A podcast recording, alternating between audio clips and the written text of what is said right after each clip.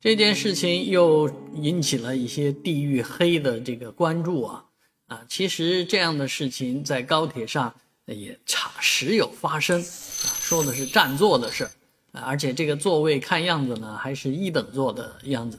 啊。事情是两位老年乘客呢，因为坐了这个乘警的座位，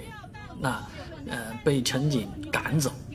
那可能一下子脸面上抹不开。所以呢，说了一些不该说的话啊，那一下子全国的人民都都开始生气了啊，因为老人啊，当然说的首先说是警察是他们供养的，他们是纳税人啊，其实都退休了还纳什么税呢，是吧？其实退休也是纳税人在供养啊，但是人家乘警有他的这个办公席位，这也是正常的事情。啊，甚至于坐飞机，你知道前面就坐的有啊，虽然他不穿警服，但是他就是飞警啊，警飞机上的警察，这个坐经常坐飞机的人就应该知道，那你就非要去占警察的座位吗？啊，这显然是不可以的。所以老人家出门在外呢，其实不要很冲啊，但是脸被人家